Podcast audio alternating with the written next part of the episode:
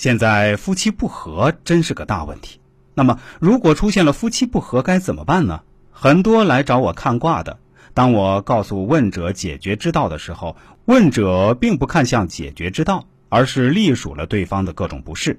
所以，问者不是来真正寻找解决之道的，问者是想找一个权威人士告诉他，他是对的，是委屈的，对方是错的。再或者，他们是想让你帮他们做一个了断。那么，如果夫妻间真出了问题，到底该怎么办呢？已经给了我们很明确的答案，这就是魁卦。魁卦是第三十八卦，火则魁。为什么叫魁卦呢？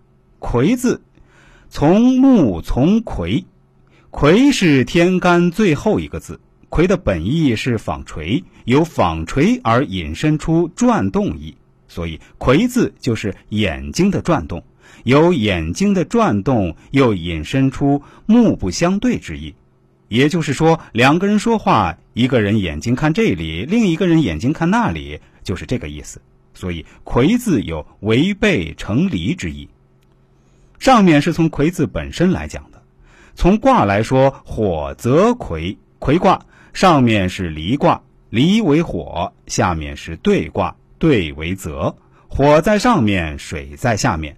火是向上烧的，水是向下流的，水火不相容，这就是违背成离的意思。所以从卦象上来看，就是魁了。再一个，魁卦上为离，离为中女，下为兑，兑为少女。这个卦是姐妹俩在一起的卦，姐妹俩迟早都是要出嫁的，各自找各自的男人。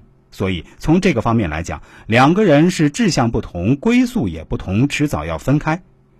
魁卦的彖辞说：“二女同居，其志不同行”，就是这个意思。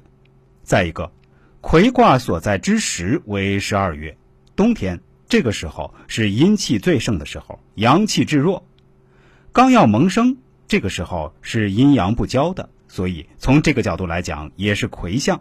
所以。总的来讲，魁卦就是违背成离的状况。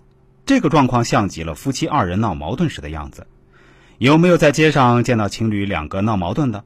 大老远一看就知道情侣闹矛盾。为什么呢？因为第一，二人相对站着还不愿意分开；第二，每个人都看向不同的地方，两个人谁也不看谁，这就是魁的现象。魁卦是不和之象。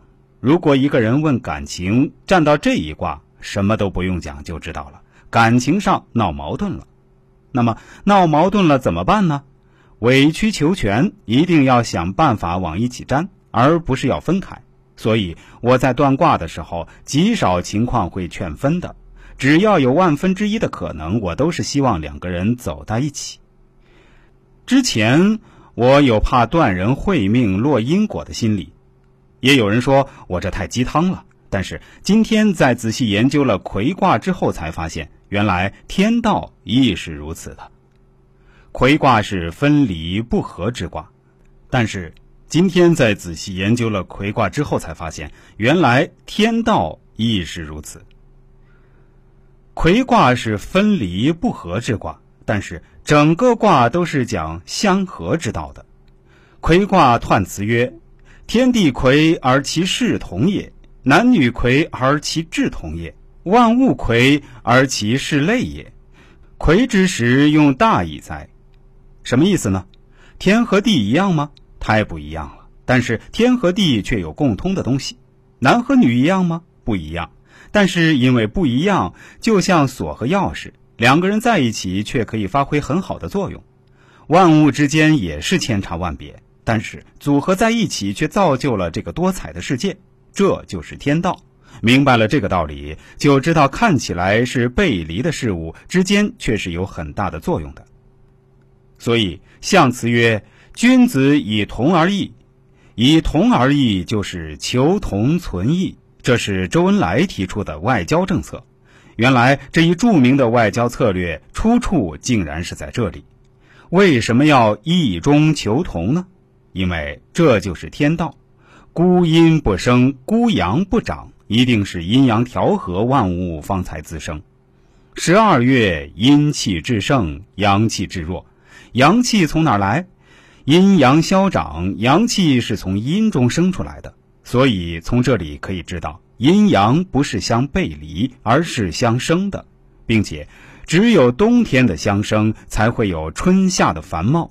所以在最背离的情况下，一定要相合，这是天道。